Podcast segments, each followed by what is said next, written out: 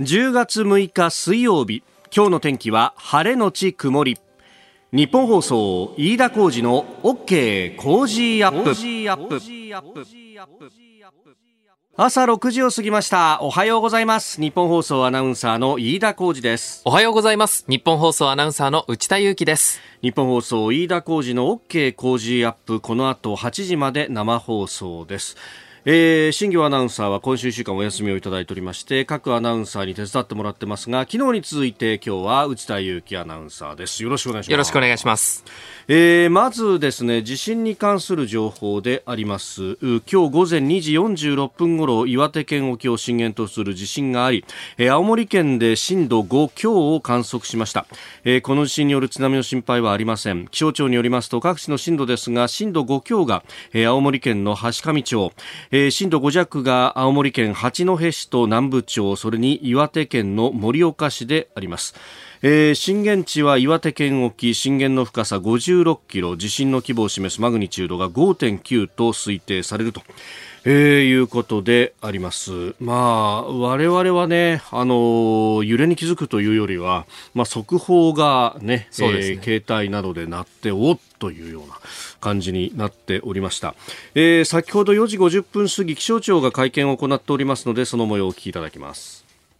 揺れの強かった地域、今現在降雨あの雨が降っておりますので、あの揺れが強かった地域では落石や崖崩れなどの危険性が高まっていますので、えっと、今後の地震活動や降雨の状況に、えー、十分注意してください。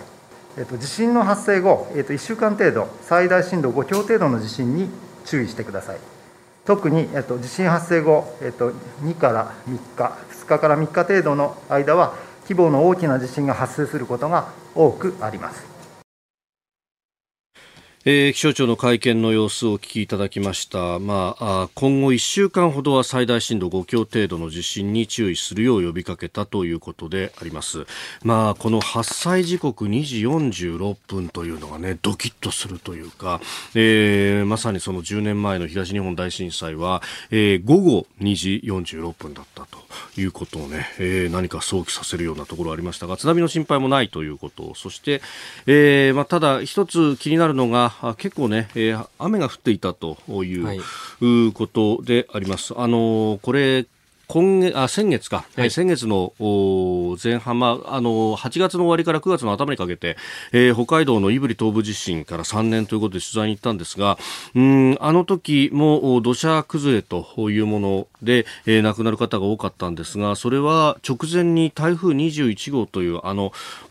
関西空港のあの連絡橋に担架がぶつかったっていう、あれを起こした非常に風も雨も強かったというあの台風が、えー、関西、まあ、近畿地方を襲った後にこう日本海をぐるっと回って実は北海道に至っていた。それが、えー、地震の本当に直前というか前日の夜に、えー、あの地域を襲っていたということがあって、まあ、地盤が緩んでいるところで地震というものはさまざ、まなリスクがあるとえいうことも、まあ、言われております。まあ、明けてきてですね、まあ、これから被害の様子等々も明らかになってくるのかと今のところは、えー、人的被害も含めて情報入ってきておりませんけれども、えー、また情報入り次第お伝えしてまいります、えー、東北電力によるとこの地震で青森県の東通原子力発電所宮城県の女川原発に異常は確認されていないということです、えー、また日本原燃によりますと青森県六ヶ所村の核燃料サイクル施設も異常は確認されていないということであります。えー、また JR 東日本によるとこの地震で、えー、観測した地域で、えー、東日本の JR 東日本の東北上越北陸各新幹線は始発から平常通り運転をするということであります、まあ、JR 東のホームページを見ますと在来線の一部で、えー、線路のね、えー、点検等々を行って、えー、いて、えー、始発のめどが立たないというところありますが、えー、新幹線に関してはあ始発から各新幹線平常通りの運転ということが情報として伝わってきております、えー、地震に関する情報をまとめてお伝えしました。何か情報入り次第またお伝えしててまいります。あなたの声を届けますリスナーズオピニオン。この傾向ジアップはリスナーのあなた、コメンテーター、私だ。今日は内田アナウンサー、さらに番組スタッフとみんなで作り上げるニュース番組です。ぜひメールやツイッターで、えー、ご意見等々お寄せいただければと思います。ツイッターのタイムライン見てますと、えー、いろんなところから聞いてくださってるんだなというのが、飯田浩二さん、仙台もゆらーんと揺れましたよというようなね、書き込みをいただいておりました。えー、あるいはね、速報で、まあ、目が覚めたんだというようなね、方もいらっしゃいます。えー、今朝のコメンテーターはジャーナリスト佐々木俊直さん。6時半過ぎからご登場いただきます。まずはあ江戸時代に戻れば無理があるという環境問題についてのお話、えー、そして7時台ノーベル物理学賞に二酸化炭素の温暖化影響を予測した真鍋淑郎さんが、えー、受賞したというニュース。今ね内田アナウンサーも読んでくれました、えー、それから岸田総理大臣はアメリカのバイデン大統領と就任後初めて電話会談を昨日行っております、えー、それから新型コロナ行動制限の緩和に向けて旅行ツアーで実証実験が行われるということです。えー、さらにはマイナンバーカード保険証健康保険証にのを乗っけるということ、まあ、今月20日からということであります、えー、さらに昨日の、うん就任した閣僚の会見が、えー、様々行われましたが、萩生田経済産業大臣は、脱炭素社会実現に向けて原発の再稼働についても、えー、言及をしております。ここが気になるのコーナーです。えー、スタジオには長官各紙が入ってまいりました。まあ、先ほどね、えー、内田アナウンサーも読んでくれました。ショープニングでも話を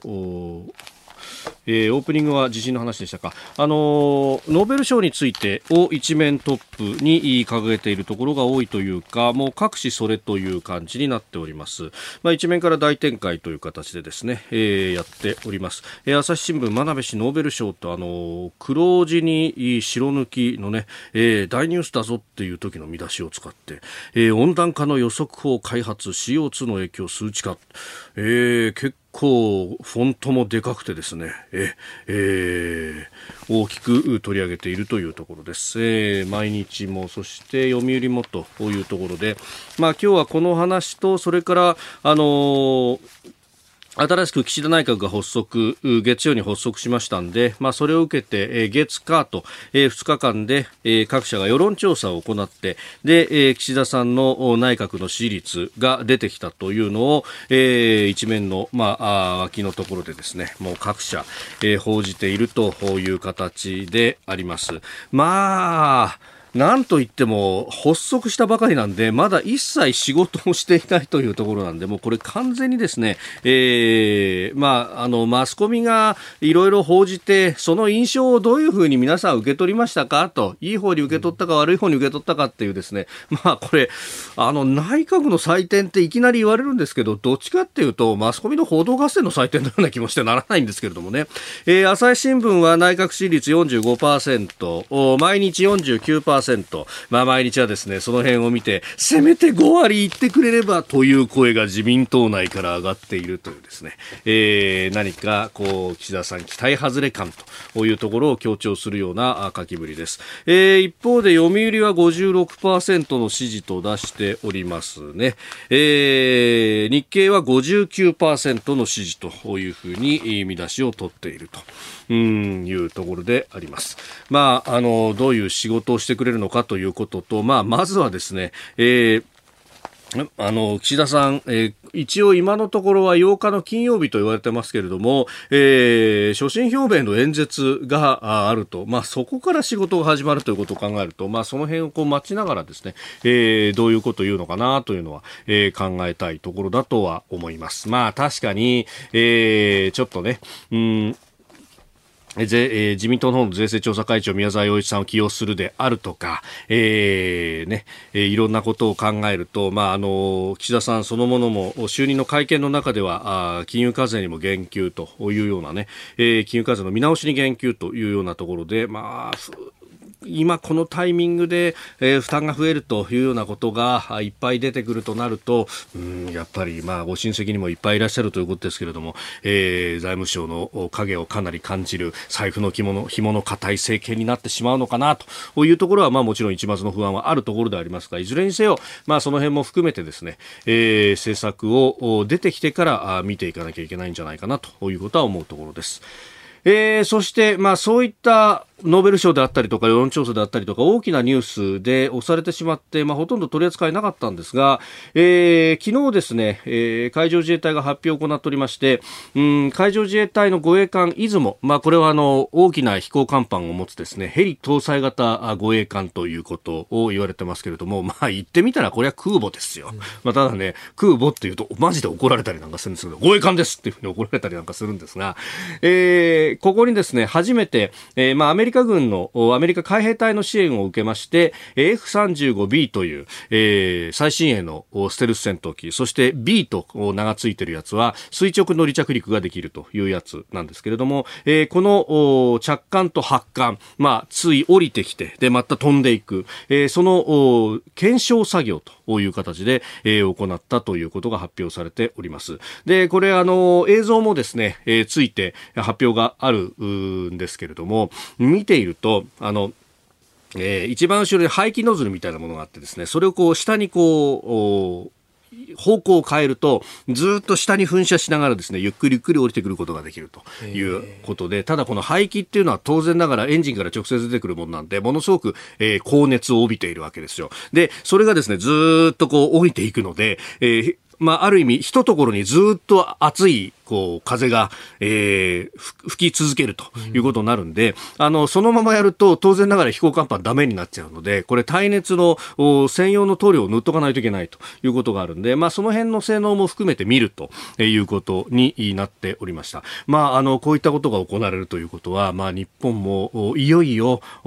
まあ、空母を持つにも近いのかということはありますし、まあ、そこの部分でですね、いろんな抑止力だとか、えー、還元すべきところも多いとは思うんですが、他方ですね、えー、やっぱり、あの、海事の関係者の方々に聞くと、いや、飯田さんね、まあ確かに、これも、昔から比べると、もう空母を持つなんてことはね、えー、それそのものが専守防衛に反するんだというふうに批判を受けた頃から比べると、もう格段の進歩があるというのは確かにわかると。ただ、ただ、アメリカが持っているあの、ばっかでかいですね、それこそあの、5000人ぐらいの乗組員がいるような、とんでもない空母と比べると、規模としてはものすごく小さくてですね、まあ、それでも大きい船なんですよ。大きい船なんですけど、ただ、あそこに乗る戦闘機の数というのは20に満たないぐらいなんですというようなことをおっしゃっていて、まあ、そうすると作戦行動的にもね、どこまで有効的に使えるのかということも合わせて考えると、まあ、もちろんここで風穴を開けてだんだんと大きなものを作っていくというのは大事なことなんだけれどもただそれに、えー、中国があれだけの軍拡をしてくるところに間に合うのかっていうとですねという話をされていて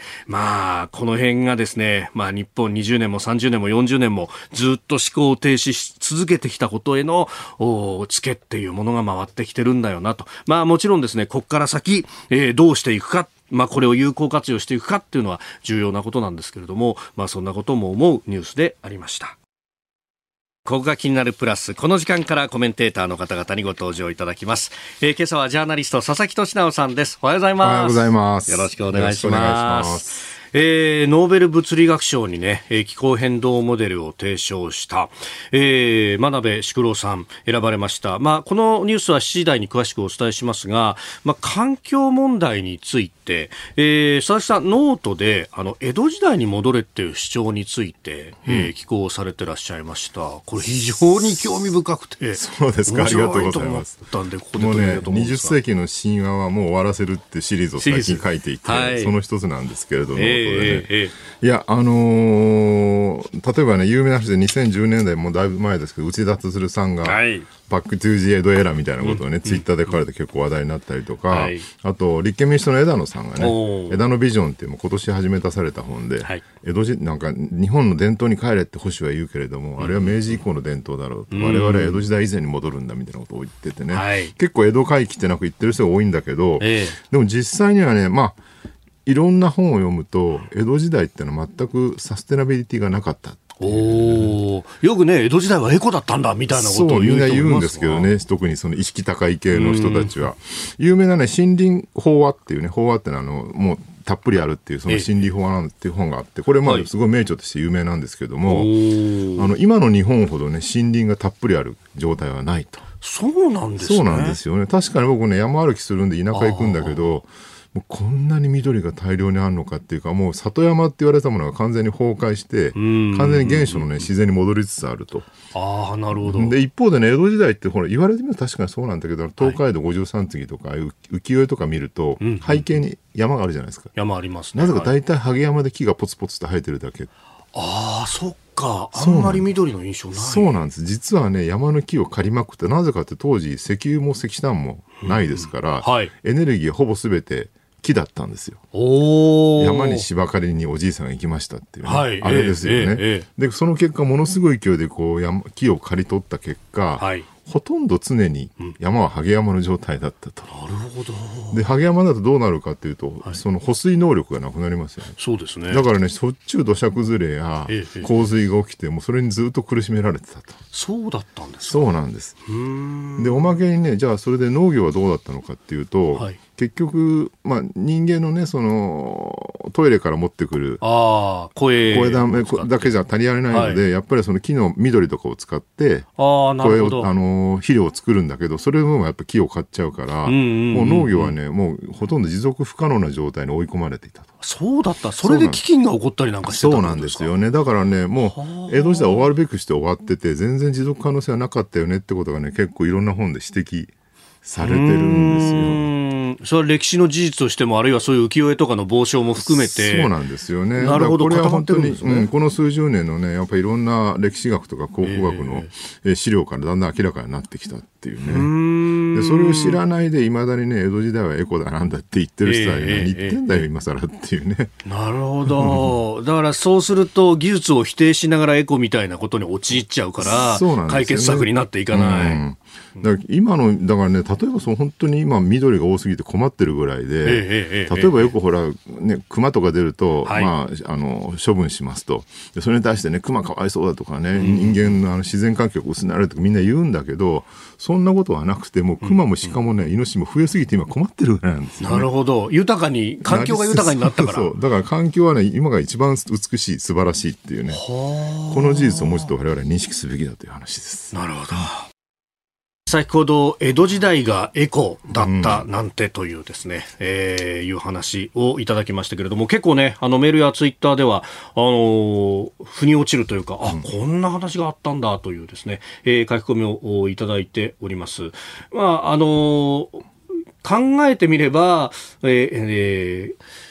要素要素としてはあ分かってたんだけれどもそれがつながっていかないと、ね、あ影山のなんかイメージってそういえば浮世だとありますよね、ね、あの絵を見て何も今まで不思議に思わなかったのが逆に変ですよねっていうね。確かにね。そうですよね。で木が生えてないんだっていうね。いや、結構ね、あの、ツイッターで面白い話を聞きましたとか、うん、あの、腑に落ちるとか、え、えー、それから、あの、いいところだけをこう、つまみ食いをするような形でこう、見てるっていうのは、うん、まあ、あの、環境を言う人、典型ですよね、というようなね。思い込みの神話って実は周りにいっぱい転がってるんで、一個ずつひっくり返していくのはこれから大事だと思います。なるほど。じゃあ、ノートでもこのシリーズまだまだ続きますね。結構人気高いんで、ね。ここでポッドキャスト YouTube でお聞きのあなたにお知らせです。ラジオ局ニッポン放送飯田浩司の OK Cozy Up。週末増刊号毎週土曜日の午後に配信しています。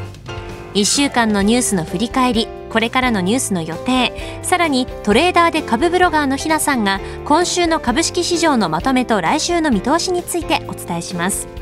後半にはコージーアップのコメンテーターがゲストと対談するコーナー。今月はジャーナリストの佐々木俊直さん。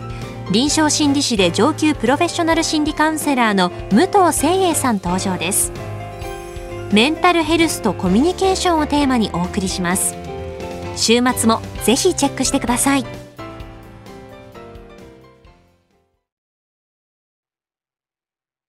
改めましておはようございます。日本放送アナウンサーの飯田浩二です。おはようございます。日本放送アナウンサーの内田裕樹です。はい、えー、ということで、えー、新業アナウンサーは今週お休みいただいてますんで今日は内田君に手伝ってもらっています。引き続きよろしくよろしくお願いします。えー、そして今朝のコメンテーターはジャーナリスト佐々木俊直さんです。改めましておはようございます。おはようございます。よろしくお願いします。えー、佐々木さんには番組エンディングまでお付き合いいただきます。では7時台最初に取り上げるニュースはこちらです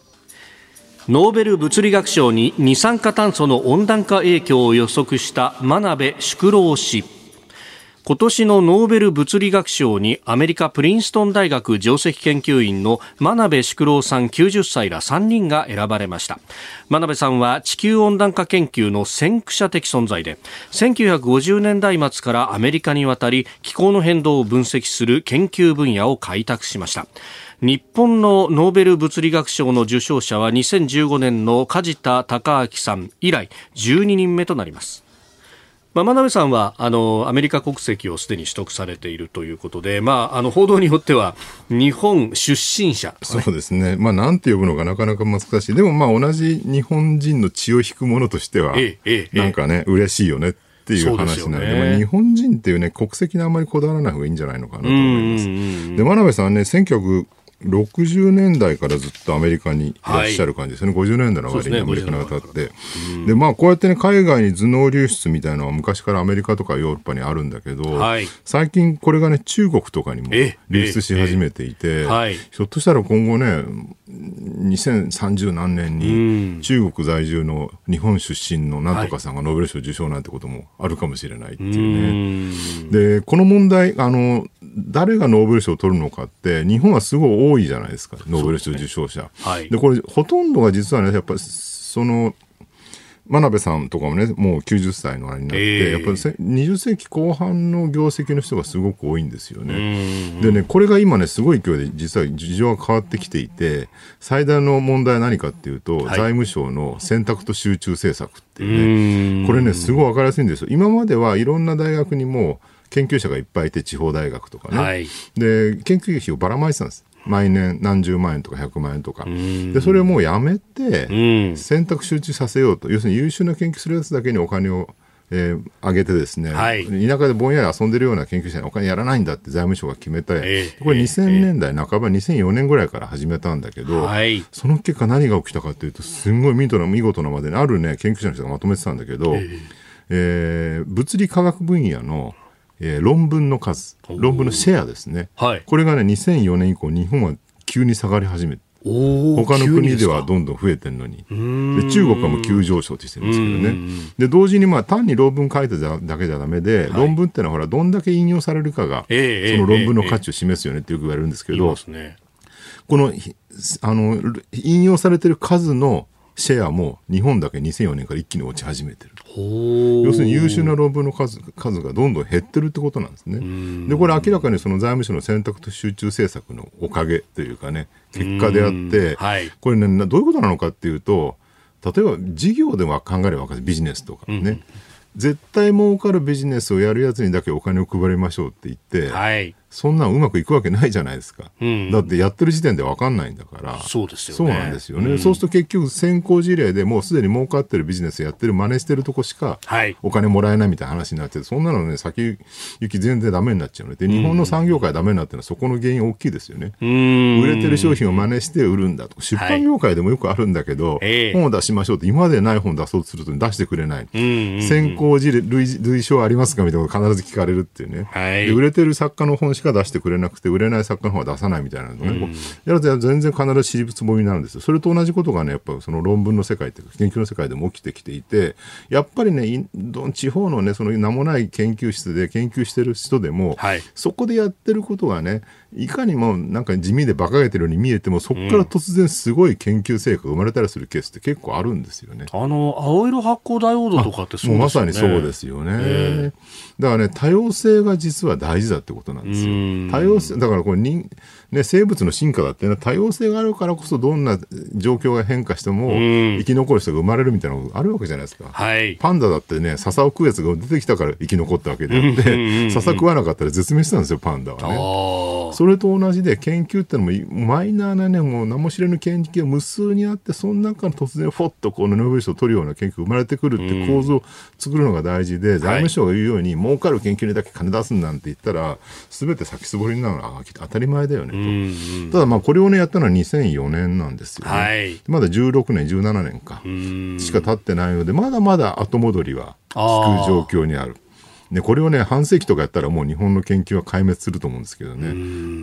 ここでね岸田内閣にはね、はい、もう財務省のねよくわからんそのなんかデフレマインドのね尻すぼみ政策を一気にやめさせて、えー、これこそ政治主導でですね政治判断で新しい資本主義をぜひ作ってほしいなと思いますよ。新しい資本主義新しい資本主義ってのは財務省のない資本主義なんじゃないかと思うんですけどね。おはようニュースネットワーク。えー、まずは未明の地震についてです。今日午前2時46分ごろ岩手県沖を震源とする地震があり青森県で震度5強を観測しました。この地震による津波の心配はありません。気象庁によりますと各地の震度は震度5強が青森県の橋上町震度5弱が青森県の八戸市と南部町それに岩手県盛岡市です。震源地は岩手県沖で震源の深さは56キロ。地震の規模を示すマグニチュードは5.9と推定されています。えー、なお気象庁は今後1週間ほどは最大震度5強程度の地震に注意するよう呼びかけております、えー、特に発生から2日から3日程度は規模の大きな地震が起こることが多いとしております。えー、また現地では雨が降っていたということで土砂災害等への警戒も呼びかけておりました。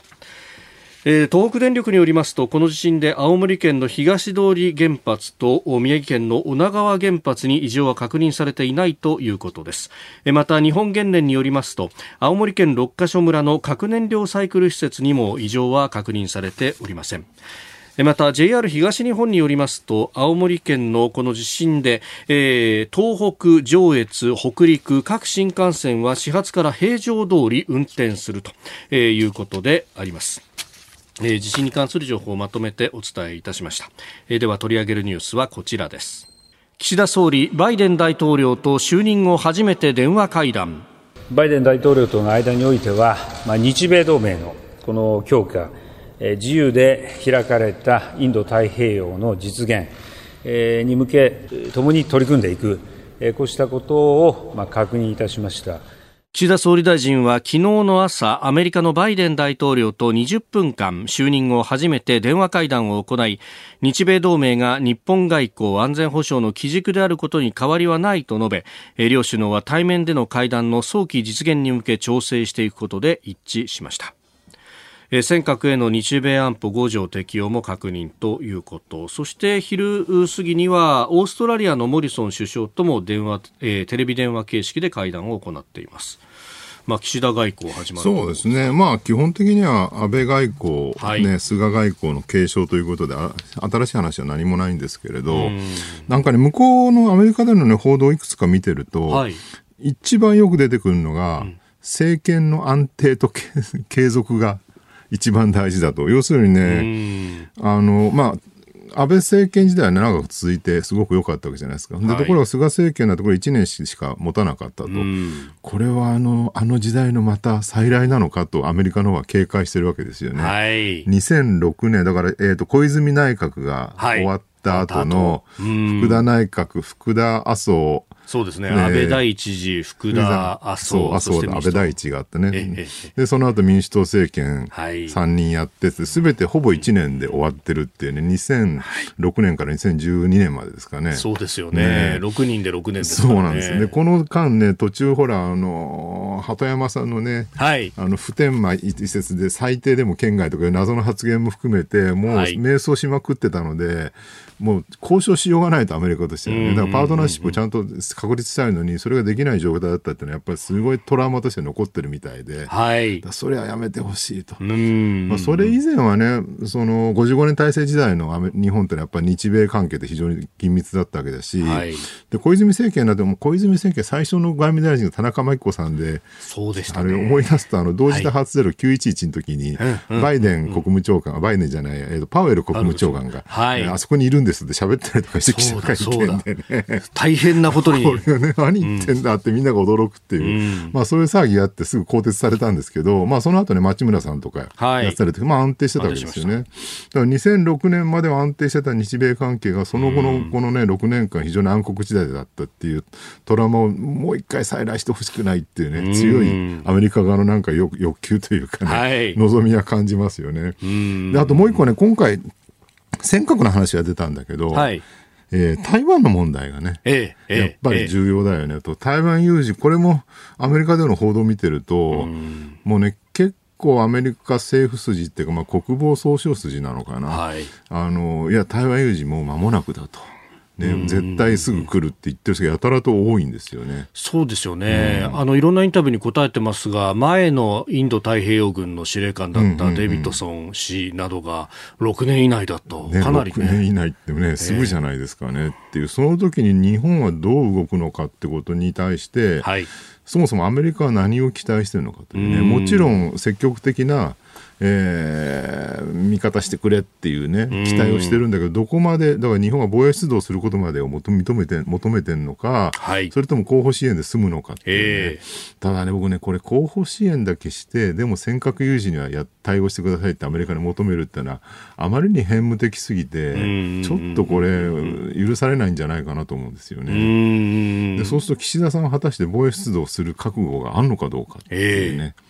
この辺だと思うんですよ。まあそうですよね、うん、ほとんどまあ戦域的には一体となって動くと、ね、台湾有事はイコール沖縄、南西諸島有事であると、そう思わなきゃいけないですよね。あの高市さんがね、はい、総裁選の時に台湾有事って言葉を口にして、はい、そこまで踏み込んだかってみんなが結構驚いたんだけど、まあ、それ言わざるを得ない状況に来てるのかなと。朝日新聞あたりはね、台湾有事ってこう高市さんが言ったんで、はい、これは失言だって問題にしようとしたんだけど、誰も反応しなかったので、えー、火がつかないで終わったっていうね。だからね、台湾有事っていう言葉自体がもはやなんか失言だっていう時期はすでにとっくに終わっていて、これはもうちょっとね、みんなで考えなきゃね、国会でもきちんと議論してほしい。テーマなのかなと思いますよね。だからそれがこう出現にならなかったっていうのは、うん、まあ国民の肌感覚としてやっぱりなんかきな臭くなってるよねっていうのは。やばいよねと思うね。あれですよ、うん、第一次世界大戦前のバルカン半島ですよ、日本。っていうかその、この辺あたりはね、東アジアはね。まあそうですよね。東アジアが本当、まあある意味世界のこう最前線に。そう、火薬庫ですよ。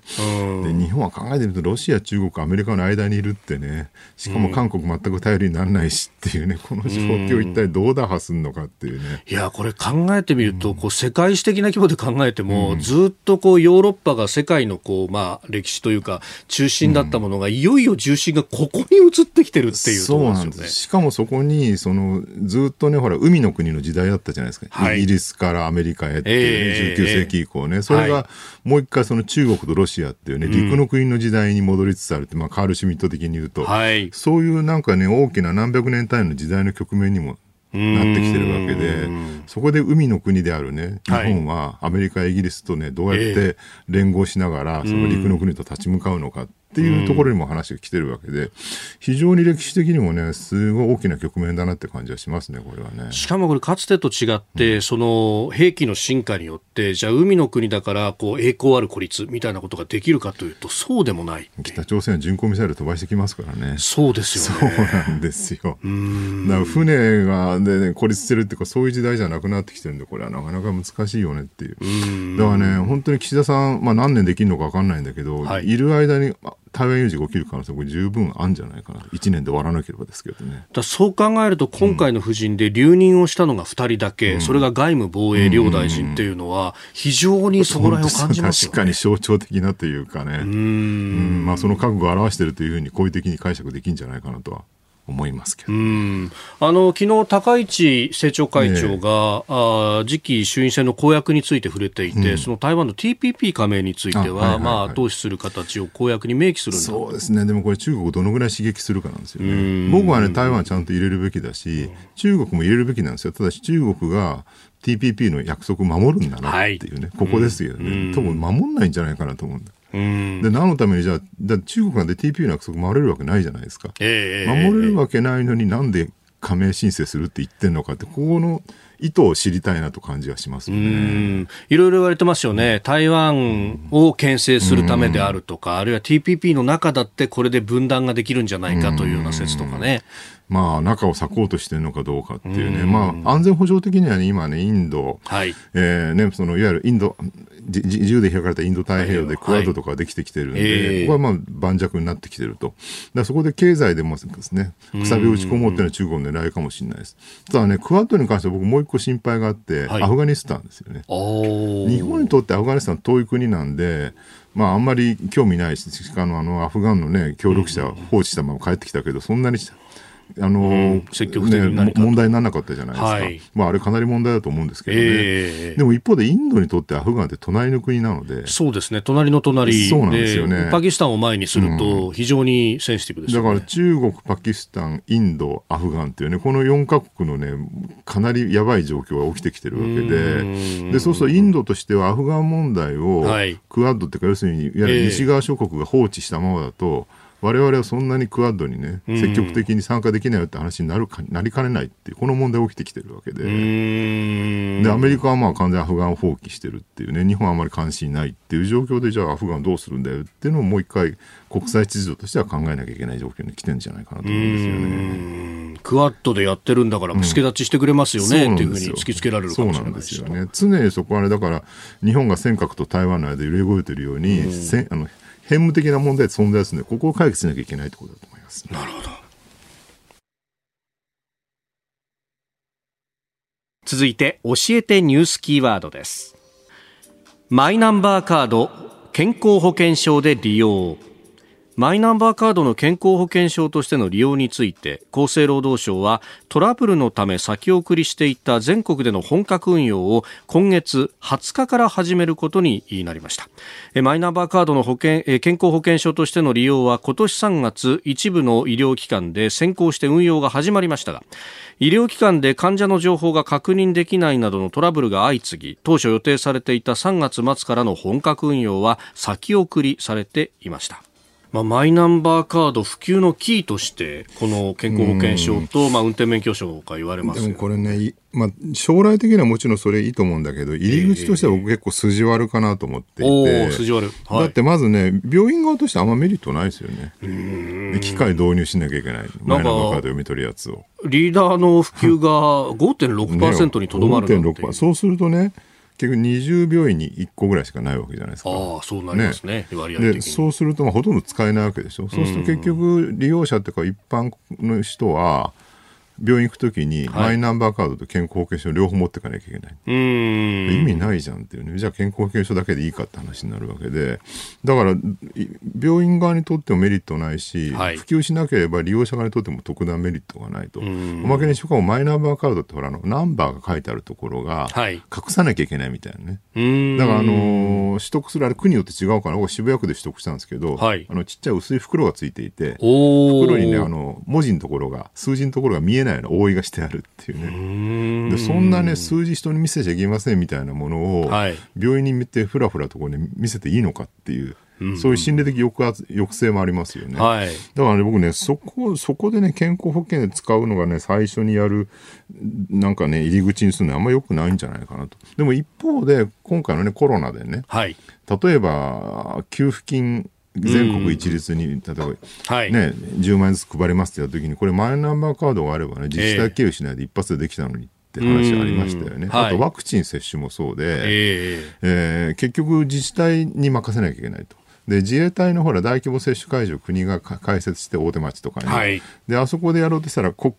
住民の情報を一切自衛隊は持ってないので、予約はできるけど、はい、えー、番号とか打ち込めないみたいなね。あそうです、ね、打ち込めても、打ち込めるんだけど、それは照合されてないみたいな問題あったじゃないですか。正しいかどうか照合されないから、店の番号でも予約できるぞ、みたいな、で。それで大騒ぎになってメディアが叩きまくってたんだけど、あれはなぜかっていうと、うん、住民の情報を自衛隊が取得できないからである、ね、はい、当たり前の話ですよね。で、ここにマイナンバーカードがあれば、マイナンバーを国が持っていて、はい、そのマイナンバーごとに接種するってやれば別に自衛隊にでもどこでもできちゃうし、はい、自治体に任せる必要もなかったわけですよね。だから自治体に任せた結果もちろん自治体によってすごい優秀なところとそうじゃないところあるんでそれを墨田区みたいにねもうあっという間に8割超えちゃったところもあれば、某世田谷区のに全然進まないところとかまたあったりとかしてその格差がすごい広がっちゃったって問題あるわけですよね。だから、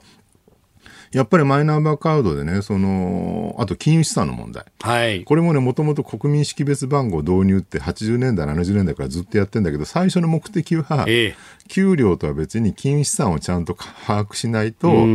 例えば、なんだろうな、こう、お金を給付するときにね、今今回10万円以上配ります。はい、例えば、じゃあ、金融資産が、お金持ちの人には20万円配らないけど、一定資産しかない人、給料が少ない人には20万円配るみたいな給付金をやろうとしたときに、今の状況だと収入は補足できるんだけど、はい。金融資産は補足できないんですよね。うんだから年金でいくらっていうのは月々あるけど、それとは別にこう来るものに関してだから例えばサラリーマンで現役世代で、はい金融資産ゼロなんだけど、年収400万の人には給付金配られなくて、はい、年金生活してるけど、金融資産1億円もらってる人には給付金が配られるっていうバランスの悪いことが起きちゃうわけじゃないですか。はい、で、ここに国民 ID をちゃんと使い、導入すれば、金融資産と、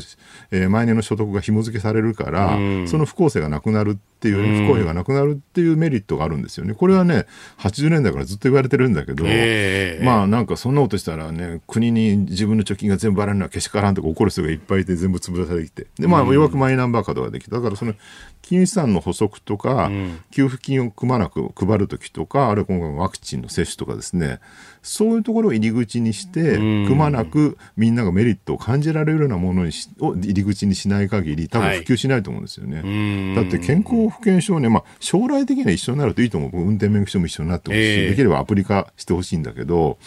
なんかね、そこ入り口にしてもね、利便性を誰も感じなさすぎるっていうね、ここは問題なんじゃないかなっていうね。このね、あの、給付だとかに使うときに、うん、じゃあ個人情報を利用できるのかみたいな話で、えー、個人情報保護法あるいは保護条例、各自治体の条例も厳しくって何にもできないという、ね、そうなんですよね。だから民間利用がダメみたいな話があったりとか、本当はなんかわかんないけど、ね T カードとかの番号とかも全部紐付けしてですね、ペイペイとかも、あの、マイナンバーカードできるようにすれば僕いいんじゃないかと思うんだけど、そのぐらい利便性が高い方がね。はい、まあ、でもそこの意識はでも多分ね、今回のコロナで若干僕は変わってきてるんじゃないかなと。もうある程度、ね、プライバシーに踏み込まれても、それによって利便性があって、みんなが公平な、ね、お金をもらえるんであれば、まあ、そこは甘んじて受け入れましょうっていうふうに意識が変わるつつあるんじゃないかなというんで、今後はね、期待できるかなと思いますけどね。続いて、ここだけニューススクープアップです。この時間、最後のニュースを、スクープアップ萩生田経済産業大臣、脱炭素社会の実現へ原発再稼働を表明。新たに就任した萩生田経済産業大臣は2050年の脱炭素社会の実現に向け再生可能エネルギーの最大限の導入や安全性が確認された原発の再稼働などに取り組む考えを示しましたまあ、あのメディアの見出しを見ると中にはもう原発再稼働だけがどーんと出てるところもありますが、うん、まあ、話としては全体のこの CO2 削減の流れの中でということの言及脱炭素のために再生可能エネルギーだけで可能なのかっていう議論なんですよね、これ。うんうんうん、なんかね、まずね、原発再稼働表明だけを見出しにすると、はい、なんか原発村から金もらってんじゃないかみたいな、そういう話に必ずなりがちで、えーえー、原発だけが目標みたいになっちゃうんだけど、そうじゃない。で現状ね、やっぱり日本の現状では、うん、再生可能エネルギーだけで100%脱炭素は無理。っていうのが割に専門家の共有されてる意見じゃないかなと思うんですよ。はいえ。ー、これを言うとね、必ずいやいや、ヨーロッパではドイツはとか言うんだけど、ヨーロッパの場合、国がたくさんあって、はい。えー、電力融通し合えるんですよね、陸続きだから。で、日本はそれがないと、じゃあ、ね、中国やロシアから買うのか。ね、でもそれやると今度は経済安全保障の問題になってくるので、はい、首根っこエネルギーでね掴まれちゃったらどうするんだよって話になるわけですよね、まあ、パイプラインで首根っこを掴んでるロシアと西欧の関係と同じ、ね、同じになっちゃうわけでしょ。だからやっぱり日本はエネルギーで自立するしかないと。で同時にまあ石油をねやっぱ頼らざるを得ないんで現状はあのホルムズ海峡かなくてあっちのはい。えー、えー、えー、もうマラッカ海峡とかをねずっと抜けて、南シナ海抜けて。を防衛してるわけなんですけども、はい、ここもなんとか本当は原発だけにすれば、うん、この問題も解決するよねって話なわけですよ、でアメリカは大丈夫なのか？アメリカはねもちろんあのシェールガスとかあるんだけど同時に再生可能エネルギーもすごい割合増えてて、はい、ただあそこ国土が広いんですよねものすごく、えー、だからいろんな太陽光にしろ風力にしろいろんな土地でねどっかがかんあの足りない時にはどっかの電力を持ってくるって再生可能エネルギーできるんだけど日本はね国土が細長くて、はい。えー、太陽光のパネルにしろね、風力の発電所にしろ、設置できるところが少ないので、なかなかね、融通しにくいっていうね。で、再生可能エネルギーの最大の問題って間欠的ってよく言われるんですけど、間欠的間欠的。永続的じゃなくて、風が吹いたり吹かなかったりとか、はい、太陽が照ったり照らなかったりする間欠的なんですよね。間欠線のあの、噴水と同じですよね。はい、で、これをね、どうやってなだらかにするかって問題で、で、これ解決するのは、ね、バッテリーしかないんですよ。蓄電する。多い時にところがね、これはね、現状ね、テクノロジーでは全く現実的ではない。しばらくはね、これね、調べて、あ、なるほどと思ったら、ビル・ゲイツがね、はい、あのー、地球の未来のため僕が決断したことっていう本を出したんです、しばらく前に。えー、気候大災害を防げるみたいなタイトルで、この中でね、原発とか再生可能エネルギーについていろいろ検討してて、で、バッテリーの話をね、東京を例に挙げて書いてるんですよね。あ、東京なんですか、例は。例えば、東京がすべての電力を、えー、風力で賄うっていうイメージなことを考えてみたんだよ。はい、で例えばその8月にね、うん、台風が来ると、台風が来ると風力の旅回せないから、はい、風が強させますよねと、でもしこの台風が去ってタービンをまた動かせるならば3日間空くとした、でこの3日間を、えー、風力なしでえー、他の原発もねで、はい、あの火力も何もなしで電気を持たせるためにはバッテリーが一体いくつ必要だろうか。なんとね1400万個1400万個。1400万個バッテリーが。で、このトータルコストは、年間270億ドル超。273兆円ぐらいですね。年間でね。270億ドル、3兆円。3兆円。全く現実的じゃないんですよ。もちろんね、未来にテクノロジーがどんどん進化して、すごい高性能なバッテリーがね、開発されてコストが下がればそれは実現するのかもしれないけど現状だからねそれは無理なんだよねとでそうするとやっぱりよくあるベースロード電源とかねベース電源って言われるような、はい、その一定量ずっと発生し続けられる、ね、電力。だから火力石炭そして、えー、原発っていうね。この3つをやるしかないと。だから石炭火力でもやっぱりどうしても CO2 の問題あるし、はい、あと将来的にはやっぱりそのホルムズ海峡を通ってこなきゃいけないっていうね、あの地学的な地政学的な問題あるマラッカ海峡も届けない。中国との関係もあるってことを考えれば、はい、やっぱある程度原発に頼らざるを得ないっていう状況なのかなと思うんですよ。でここはでもね日本はねやっぱ311の事故のね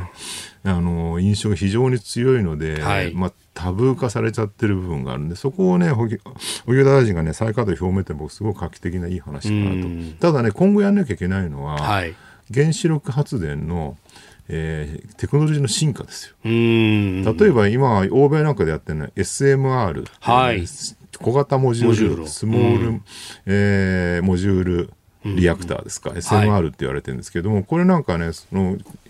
福島第一あれはすごい古いんですよね、第一原発。70年代の原発なんで、もうあれ半世紀前なんですけども、はい、今のやつは、例えば、小型のモジュール要するに格納機を容器を全部丸ごと水に沈めちゃう、はい、でそうすると全電源喪失しても、うんうん、プールの中に入ってるので冷却され続けるっていう、ね、ええそういう方式だったりいろんな方式が出てきてるんですよね。放射線の遮蔽も水の中だと相当減水するという話ですからね、だから安全性は飛躍的に高まってると、はい、であとはほらこの前高市政調会長があの総裁選の時に言及してたように、核融合みたいな、えー、これがまあ実現2030年代はちょっと無理じゃないかと思うんだけど、まあ、いずれこれも可能になるって期待はされてるわけだから、はい、で原子力のそのテクノロジーでどんどんどんどん今進化してきてるのでそこにもうちょっとね本当に財務省は選択と集中してほしいなと。せっかく金をね、はい、集中して使うならっていうね。ここの期待は、ね、僕結構あると思うんですよね。だから安全な原発をちゃんと動かすことによってしかも、はい、あのあれですよね、あの、エネルギー再転換で、もう一回使い直すっていうね、まあ、あの、六ヶ所村でやってるようなこと、はい、あれをもっと進めるっていうね、再処理をするっていうね。で、こういうことをやることで、まあ、僕は脱炭素は十分可能なんじゃないかな。ただし、原発再稼働と、えー、原発のテクノロジー進化によってと。実際ね、日本ではなんか、脱炭素を言ってる人は反原発も言ってるみたいな、はい、ワンセットになっちゃってることがすごく多いんだけど、アメリカとかヨーロッパのね結構環境保護運動家の中で、はい、原発やむなしって言い出す人結構最近増えてる印象僕あるんですよね。やっぱり CO2 の問題が最大の課題であると、はい、でこれをクリアするためにある程度の原発を容認せざるを得ないって方向に現実的な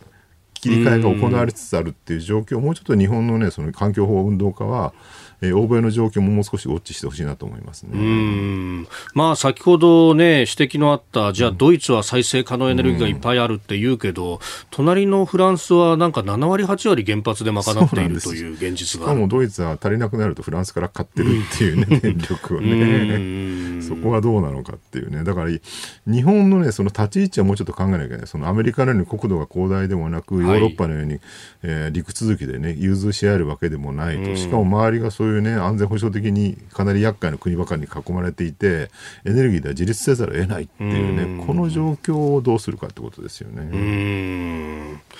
えー、今日のスクープアップ脱炭素社会実現へというところで、まあ、萩生田経済産業大臣が原発再稼働を表明したというニュース、まあ、そこから日本のエネルギー戦略というところお話をいただきました今朝もポッドキャスト YouTube でご愛聴いただきましてありがとうございました。飯田浩司の OK Cozy Up。東京有楽町ニッポン放送で月曜日から金曜日朝6時から8時まで生放送でお送りしています。番組ホームページではコメンテーターのラインナップや放送内容の原稿化された記事など情報盛りだくさんです。今お聞きのポッドキャストもホームページからお聞きいただけますし私が連載をしています新業一華のパラスポヒーロー列伝というコラムもご覧いただけます。プレゼントの応募もホームページからできますよ。また公式ツイッターでは平日は毎日最新情報を配信中。ぜひチェックしてください。そしてもう一つ飯田浩二アナウンサーが「夕刊富士」で毎週火曜日に連載中。飯田浩二の「そこまで言うか」こちらもぜひチェックしてください。